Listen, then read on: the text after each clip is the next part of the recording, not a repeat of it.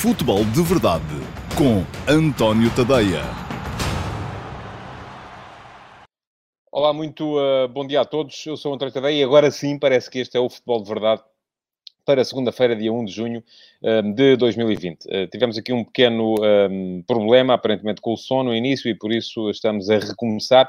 Hoje é um dia especial para nós, porque estamos uh, pela primeira vez a fazer o futebol de verdade em direto para as quatro plataformas, uh, para as quatro redes, um, através de uma mesma plataforma, do StreamYard. Estamos a fazer em direto para o Instagram, com a mesma câmera que fazemos para o Facebook, para o YouTube e uh, também para o meu site, o antoniotadeia.com. Portanto, eu peço-vos, uh, por favor, que nos comentários me deem uma uh, ideia acerca da forma como a coisa está a correr, se o som está a chegar bem, se o enquadramento está a ser bom, porque é a mesma câmera para, por exemplo, o Facebook que filma ao baixo e Instagram que filma ao alto. Portanto, há aqui sempre uma um pequeno uh, desafio uh, para, para quem trata destas, destas coisas, mas creio que se eu tiver cuidado e não mexer muito, um, a coisa vai, vai acabar por correr, uh, por correr bem. Ora bem, hoje no Futebol de Verdade tenho três temas alinhavados para vos falar. Um, Falar-vos das eleições do Futebol do Porto ainda, porque são o tema uh, do momento em termos de política desportiva em Portugal. Um, a entrevista de Jorge Nuno Pinto da Costa ao Jornal de Notícias de ontem, com inclusive alguma, uh, algumas pistas acerca daquilo que poderá vir a ser uma sucessão dinástica no clube. Também a apresentação de contas do uh, primeiro trimestre de 2020 e, portanto, terceiro trimestre do exercício por parte da SAD do Sporting Clube Portugal e ainda um, as manobras de bastidores que uh, estão uh, cada vez mais ao rubro na Liga Portuguesa de Futebol e aquilo que poderá vir a desenhar-se para a Assembleia Geral do próximo dia 8. Foi antecipada de 9 para 8. veremos se corre tudo bem e o que é que vai sair dali. Para já, há ali algumas manobras de bastidores que a mim, francamente, só me dão vergonha alheia. É a única coisa que aquilo me causa. Mas um, já lá vamos aos temas do, uh, do dia de hoje. Um, para já tenho que vos recordar que podem deixar perguntas nas caixas de comentários, seja em que rede estejam a ver, seja no site, no antoniotadeia.com, uh, via Dailymotion, seja no YouTube, uh, seja uh, no Facebook, seja no Instagram, e eu creio que hoje finalmente poderemos também integrar na nossa transmissão os comentários que, che que chegarem via um, Instagram. Um, creio que será possível uh, e, e, vamos ver, vamos tirar a prova dos novos já mais daqui a bocado. Mas vamos já para já aos uh, temas para o dia de hoje uh, e começando pela entrevista de Jorge Nuno Pinta Costa ao Jornal de Notícias de ontem, edição de domingo, e foi uma entrevista que teve como ponto forte a referência que Jorge Nuno Pinta Costa fez àqueles que, no entender dele, poderão vir a ser os eh, sucessores designados uh, para uh, daqui a quatro anos, para 2024. Ora, daqui a quatro anos, Pinta Costa, que agora tem 82, vai ter já 86 anos, uh, não é absolutamente crível que ele possa vir a, a recandidatar-se. Veremos também até que ponto é que as capacidades, é normal, as pessoas envelhecem, um, lhe permitirão chegar ao final deste mandato em boas condições, ou se a escolha de Vítor Bahia e de Rui Moreira para diferentes órgãos na sua uh, lista, poderá já pronunciar aqui alguma preparação de sucessão. Ora, o que é que disse Pinto da Costa? Disse uma coisa que, do meu ponto de vista, é diferente relativamente aos quatro nomes, nem foi ele que os disse, ele teve o cuidado de, de especificar que só estava a falar porque eram os nomes dos quais se fala, relativamente à hipótese de sucessão, mas disse uma coisa diferente, por exemplo, relativamente a, Rui Moreira, relativamente a Vitor Bahia e relativamente depois a André Vilas Boas e António Oliveira, que o entrevistador apontou, ou os entrevistadores apontaram como um crítico, uh, mas uh, que o próprio Pinto da Costa disse que ele tinha todo o direito um, a ser crítico e que isso logo se veria. Ora bem, o que é que ele disse? Disse que se demorará tinha tido o cuidado de dizer que não ia, ele não se recandidataria. Portanto, já estamos a ver uma situação de Rui Moreira, que é candidato ao Conselho Superior, ainda tem requerimento da Câmara e uh, se o fizer, uh, estaria com certeza no cargo até 2025, que é um ano depois das próximas eleições do Futebol Clube do Porto, uh, mas isso também na altura se veria. Um, mas aquilo que diz Pinto da Costa é que se Rui Moreira decidisse avançar agora, que o próprio Pinto da Costa um, recuaria e não avançaria. Portanto, há aqui claramente uma declaração de que Rui Moreira é o homem uh, com quem Pinto Costa conta para poder vir a suceder. Essa é a minha leitura, pelo menos ao dia de hoje. Isto não quer dizer que daqui para a frente as coisas não mudem. Depois, relativamente à Bahia, que uh, Pinto Costa incluiu na sua lista como uh, um dos vice-presidentes para, para o clube e, eventualmente, admite a possibilidade de vir a dar-lhe um cargo na SAD. Aquilo que Pinta Costa diz é que uh, seria um erro se Vítor Bahia avançasse agora, porque uh, não seria uh, cauteloso avançar para a gestão de um clube sem conhecer em todas as suas dimensões. Portanto, deixa também um bocadinho a ideia de que Bahia poderá estar a ser preparado, poderá estar a ser introduzido no clube para mais à frente poder vir a ocupar outras responsabilidades. Mas aqui já vemos então dois sucessores, são os dois que fazem parte da lista de Pinta da Costa. Vítor Bahia como candidato a vice-presidente, Rui Moreira como candidato a líder do Conselho Superior. Em relação aos outros, enfim, Vilas Boas, uh, poderá dizer-se o mesmo que uh, diria agora Pinto da Costa acerca de Vitor Bahia. Se avançar daqui a quatro anos, será com certeza um erro, porque uh, não conhece ainda o clube em todas as suas dimensões, foi apenas treinador no Futebol Clube do Porto, e o próprio Vilas Boas reagiu àquilo que foi a entrevista de Pinto da Costa, agradecendo o comentário que foi feito, mas, um, enfim, parece-me que está um pouco mais longe. E em relação a António Oliveira, aquilo que me parece que existe, parece-me que existem ali duas coisas. Uh, por um lado, o facto de Pinto da Costa não querer hostilizar aquele que é uma figura do clube e que, uh, além do mais, uh, o tem criticado em alguns aspectos, mas também o tem apoiado noutros aspectos. E ainda ontem à noite, na RTP3, António Oliveira se afirmou como apoiante de Jorge Pinto da Costa, enquanto Pinto da Costa puder lá estar. Um, mas a mim o que me parece também, muito francamente, é que António Oliveira não, não está muito inclinado na, para a possibilidade de vir a ser um dia, de vir a exercer um dia responsabilidades no Futebol Clube Porto. Já lá foi jogador, já lá foi um, treinador, uh, já lá foi uh, sponsor, enfim. Uh, é, é, uma das muitas. aquilo que lhe falta praticamente é ser dirigente. Mas, francamente, olho para António Oliveira de hoje e parece-me uma pessoa já pouco interessada em, no desgaste que a, a presença como presidente do do Porto viria a colocar. E, portanto, eu parece-me que António Oliveira, pelo menos ao dia de hoje, é alguém que se coloca fora da uh, lista de candidatos à sucessão a Jorge Nuno Pinto da Costa. E, portanto, uh, não quer dizer que daqui até nos próximos quatro anos as coisas não mudem, mas neste momento aquilo que me parece que há é uma frente comum entre o clube e a Câmara Municipal e é isso uh, que tanto Jorge Pinto Costa como Rui Moreira parecem querer explorar, uh, e por isso mesmo uh, escrevi hoje no último passe, e o texto está lá no antoniotadeia.com para quem quiser ler. Hoje escrevi sobre este tema e escrevi sobre aquilo que poderá ser também uma ideia de sucessão na Câmara Municipal do Porto, porque uh, as eleições do Porto são agora, 2020, vão voltar a ser em 2024. Veremos se não serão até, inclusive, antecipadas, e esperemos que não, porque não estou, não estou aqui para desejar o mal a ninguém, mas se Pinto da Costa, o envelhecimento é natural, pode vir a perder capacidades, um, se eventualmente não haverá necessidade de uh, uh, fazer eleições antes de 2024, e se isso acontecer, então aquilo que acontecerá é que haverá a necessidade de, na próxima lista uh, para as eleições autárquicas de 2021, Rui Moreira deixar já a retaguarda bem preenchida para a possibilidade de vir a ter que transitar um, da Câmara Municipal para o Flóculo Porto e então aí sim manter a tal frente comum clube-Câmara uh, com alguém da sua confiança à frente da Câmara Municipal. Veremos, é um aspecto a ter em conta. A entrevista de Pinto da Costa teve ainda mais uh, dois aspectos que, do meu ponto de vista, foram, foram, foram interessantes. Uh, por um lado, o facto de Pinto da Costa ter dito que enquanto Sérgio Conceição quiser, será o seu treinador, isso é uh, interessante. Uh, por outro lado, a abordagem de Pinto da Costa ao mercado, quando ele diz que só vai comprar depois de vender, uh, porque não quer ficar com excesso dos jogadores. Ora, essa é uma das questões que claramente foi um dos problemas do Futebol do Porto nos últimos anos. Foi um bocadinho aquela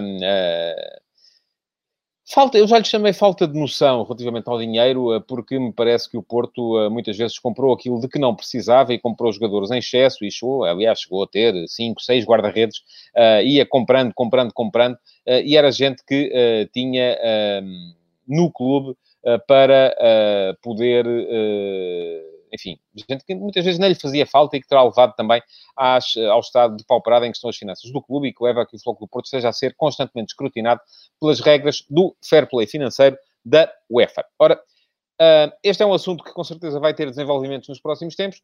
Um, a ele voltarei assim que se justificar. Segundo tema para o dia de hoje, as contas da SAD do uh, Sporting. E eu peço desculpa se estão a ouvir do ruído de fundo, pedia-vos também que me uh, dessem essa indicação. Eu achei que podia deixar a janela aberta, porque achei que as obras aqui ao lado iam parar durante a hora do almoço. Parece que não, as obras públicas estão a trabalhar bem e, portanto, estamos a ter aí uh, algum ruído, mas espero que não chegue a voz e que não vos impeça, pelo menos, de ouvir aquilo que eu estou a, a dizer. Segundo tema uh, para o futebol de verdade de hoje, as contas da SAD do uh, Sporting. Um, a SAD do Sporting encerrou o terceiro trimestre do uh, exercício de 2019-20 com um lucro de 30 uh, milhões e 200 mil euros. Ora, são, é um resultado muito bom. deixe, olhe-se para ele conforme se quiser olhar. Uh, mas também é um resultado que naturalmente está uh, ligado de forma íntima à uh, venda de Bruno Fernandes ao Manchester United por 55 milhões de euros, que foi feita no mercado de janeiro. Um, e mesmo que seja lá descontado, já como parece que é, ou como é, como foi, um, o prémio de assinatura de Ruben Amorim, que foi pago, ou que vai ser pago, mas contabilisticamente já está incluído, não foi ainda pago, mas já está incluído, um, o, uh, o prémio de 12 milhões de euros pela assinatura de Ruben Amorim para, para treinador, mas também é preciso uh, recordarmos que uh, também lá estão incluídas vendas importantes de Rafinha para o Rennes e de Thierry Correia para o Valência. Ora, tudo isto faz com que, naturalmente, as contas do Sporting tenham sido, ou da Sporting SAD, estejam a ser muito positivas para estes três trimestres que já leva o exercício de 2019-2020. Um, Outro aspecto importante é o facto de os capitais próprios uh, serem positivos, e eram no início da, do exercício de 23 milhões e 600 mil euros negativos, são aparentemente neste momento de 6 milhões e 600 mil euros positivos. E isto uh, é algo de que os sportinguistas devem, naturalmente, uh, com o que os sportinguistas devem, naturalmente, ficar satisfeitos. Ora, qual é que é a realidade, no entanto? A realidade é que não estão. Uh, ou melhor, alguns estão e apresentam estas contas como sendo uh, um milagre da multiplicação dos pães. E isto, enfim, é aquilo que é, não é? o Sporting, para ter estas contas, naturalmente teve que ficar sem Bruno Fernandes, teve que ficar sem Base Doce, teve que ficar sem Rafinha, que eram jogadores que fariam falta e que, com certeza, se lá estivessem, o clube estaria melhor classificado no campeonato. Outros uh, olham para isto e aquilo que só veem é que uh, as contas só são positivas por causa dos bons jogadores que Bruno Carvalho deixou à frente do clube e que uh, se a, a, direção de Frederico Varandas não estivesse a alienar esses bons jogadores, a vender os Bas Doce, os Rafinhas, os Brunos Fernandes, uh, que foram contratados uh, pela gerência anterior de Bruno de Carvalho, então as contas nunca seriam boas. Há também que chamar a atenção para o facto do Sporting ter pretendido, ter preferido que as contas não fossem para já uh, auditadas. Eu, uh, que não tenho nenhuma razão para desconfiar um, da verdade do que estava escrito, um, a única coisa que uh, me apetece dizer neste momento é que tenham um juízo, porque não há nada, isto último é as coisas são aquilo que são e a realidade é feita de coisas boas e de coisas menos boas e de coisas más e de coisas menos más olhar para as contas de agora e dizer que elas são maravilhosas uh, e ignorar que foi porque foram vendidos jogadores que fariam falta à equipa principal é ser desonesto. Uh, da mesma forma que olhar para as contas de hoje e dizer que elas são uh, más porque um, só foram obtidas porque foram vendidos jogadores da gerência de Bruno de Carvalho é também ser desonesto, porque também a própria gerência de Bruno Carvalho uh, muitas vezes se uh, veio uh, vangloriar de ter, por exemplo, conseguido fazer vendas mirabolantes com João Mário e tudo isso, quando eram jogadores que estavam na formação do tempo de Godinho Lopes. Um, e a formação deixou de dar precisamente porque Bruno Carvalho deixou de investir na formação e distinguiu a equipa B e, eh, enfim, eh, a presença dos jogadores uh, do Sporting nas seleções jovens tem sido cada vez mais reduzida. E porquê? Porque também foi feita uma aposta com Jorge Jesus em jogadores já consagrados, em jogadores já de créditos firmados para serem, para o Sporting poder ser campeão, coisa que não conseguiu. Ora, portanto, aquilo que eu acho extraordinário, e volto a dizer aquilo que eu que já tinha dito também aqui uma vez, uh, o futebol português hoje em dia está de uma forma que não se atura. Uh, uh, e ainda hoje, a propósito, eu fiz, fiz uma story no Instagram e de Facebook e fiz também um tweet a esse respeito com uma sucessão de comentários ao meu último passo, dois de manhã, em que logo ali comentários seguidinhos. Uh, um uh, leitor dizia que eu estava vendido ao Benfica, outro a seguir dizia que eu estava vendido ao Porto e outro a seguir dizia outra vez que eu estava vendido ao Benfica, e enfim, outros hão de vir, uh, também já o estive na sexta-feira sobre isso, a dizer que estava a subscrever a agenda de Bruno Carvalho, outros a dizer que não, que era anti-brunista. Eu não sou coisa nenhuma, sou aquilo, penso aquilo que penso, digo aquilo que, que acho e é só sobre isso que posso responsabilizar-me. mas neste momento aquilo que me parece é que o futebol português está Uh, um bocado no lodo. Uh, porquê? Porque temos, tudo aquilo que temos é portistas a insultar benfiquistas, benfiquistas a insultar portistas e sportinguistas a insultarem-se uns aos outros. E é isso que voltamos a ter agora. Olhando para as contas, enfim, não vou dizer que os sportinguistas tenham que estar radiantes, porque uh, vão, o clube vai, ao assado vai dar lucro, inevitavelmente, neste, neste exercício, mas a verdade é que os resultados desportivos foram maus da mesma forma que não poderiam estar radiantes se tivessem bons resultados desportivos, mas depois tivessem um prejuízo difícil de cobrir. Um, o ideal é conseguir mascarar as duas coisas, é ter contas a zero, sem lucro nem prejuízo, mas com bons resultados desportivos. É para isso que servem os clubes, é para conseguirem resultados desportivos. Mas aquilo que não me parece honesto é olhar para isto e ver só o copo meio cheio ou o copo meio vazio. Uh, e, portanto, uh, aquilo que me apetece dizer perante uh, as reações que tenho visto às uh, contas da Sporting SAD é tenham todos um bocadinho mais de juízo e de honestidade, se fazem favor. Que era também aquilo que me apetecia dizer muitas vezes aos presidentes dos clubes um, ehm, de futebol em Portugal, a maior parte deles, a generalidade deles, uh, porque, uh, e com isto já estou a mudar para o terceiro tema de hoje, aquilo que me provoca. Provoca as manobras de bastidores que têm vindo a ser feitas uh, na Liga uh, Portuguesa uh, é apenas uma coisa, é vergonha alheia. Eh, quando eu vejo que uh, em todo o lado foram aprovadas as cinco substituições, e atenção, eu não tenho nada nem contra nem a favor das cinco substituições. Eu acho que uh, se no futebol estão a pensar em provisoriamente permitir cinco substituições, tem a ver com o facto de das jornadas serem muito próximas umas das outras, de uh, as equipas virem num longo período de paragem e, portanto, podermos vir a estar perante situações uh, de uh, lesão. e, portanto, foi decidido, na Alemanha foi decidido que havia, aliás, a recomendação é da, da FIFA, as cinco substituições vão entrar. Na Alemanha entraram, não houve, que eu saiba, confusão, não houve discussão. Não... Em Portugal não pode ser assim, porque nós somos diferentes de toda a gente. Então, a primeira jornada, que vai começar já depois da manhã, não vai ter ainda as cinco substituições, porque houve quem se lembrasse que uh, qualquer alteração regulamentar tem de ser aprovada em Assembleia Geral. Uh, a Assembleia Geral só vai ser realizada no dia 8, era para ser dia 9, vai ser dia 8, uh, eh, provavelmente também por causa disso. e se, de repente, nesta jornada fossem autorizadas cinco substituições, isso poderia vir dar aso a protestos. Um, porquê? Porque os presidentes dos clubes em Portugal não confiam o suficiente uns nos outros para assumirem um compromisso. Uh, de virem dizer, não, vamos aqui uh, aceitar esta recomendação, que é uma recomendação internacional que nos beneficia a todos, um, e não vamos aqui criar problemas de uh, bastidores, não vamos aqui, uh, desde, vamos aqui desde já assumir o compromisso de que ninguém vai protestar jogos, ninguém vai alegar um, ilegalidades, ninguém vai olhar para isto e dizer que está tudo mal, enfim. Não, não é possível. Em Portugal não é possível, porquê? Porque somos todos muito chicos espertos. Andamos todos aqui à espera de tentar perceber onde é que está o erro para podermos tirar benefício dele. E atenção, uh, eu não sou daqueles que uh, critica por aí além o presidente do Marítimo, uh, Carlos Pereira, por ter tomado a iniciativa ou ter dado o corpo às balas nesta questão da, de não aceitar as cinco substituições na jornada que aí vem ainda antes de haver um compromisso ou de haver uma alteração aprovada em Assembleia Geral da Liga, um, mas já sou daqueles que o critica por causa daquela estrangeirinha que ele inventou para aí relativamente à segunda Liga. E atenção, eu acho que a segunda Liga devia continuar. Já o disse, já o escrevi.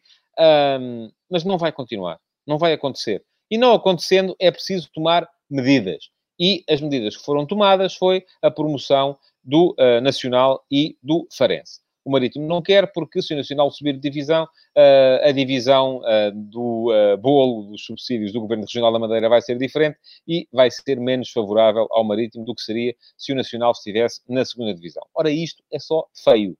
Não é mais nada, é feio. Enfim, é uma coisa que eu, se fizesse, tinha vergonha. Uh, pelo menos tinha vergonha de não o assumir ou de vir a fazê-lo uh, sem, uh, de repente, vir aqui dizer alto lá. O que está aqui em causa é o dinheirinho, não é cá nada a, legalidade das competições. Enfim, isso para nós, enfim, não é coisa que nos diga muito respeito. E pronto. Vamos eh, chegar ao final do uh, futebol de verdade de hoje. Um, pela primeira vez, e pedia-vos mais uma vez, sobretudo às pessoas que estão no Instagram, uh, que uh, me dissessem se as coisas correram bem por lá. Um, eu espero que sim. Um, ainda podem deixar comentários, ainda podem partilhar, ainda podem deixar perguntas, porque as melhores perguntas dos cinco, das cinco edições do Futebol de Verdade desta semana vão ser selecionadas para serem respondidas depois no QA uh, que vou fazer no próximo sábado. Um, isso vai uh, acontecer um, e uh, nessa altura, então, um, poderão uh, ver as vossas perguntas respondidas. Para já, aquilo que vos posso pedir é para pôr o vosso like, partilharem este, este espaço para que os vossos amigos também possam saber que ele existe e que uh, voltem amanhã para mais uma edição do Futebol de Verdade. Muito obrigado por terem estado aí desse lado e até amanhã. Futebol de Verdade, em direto de segunda a sexta-feira, às 12h30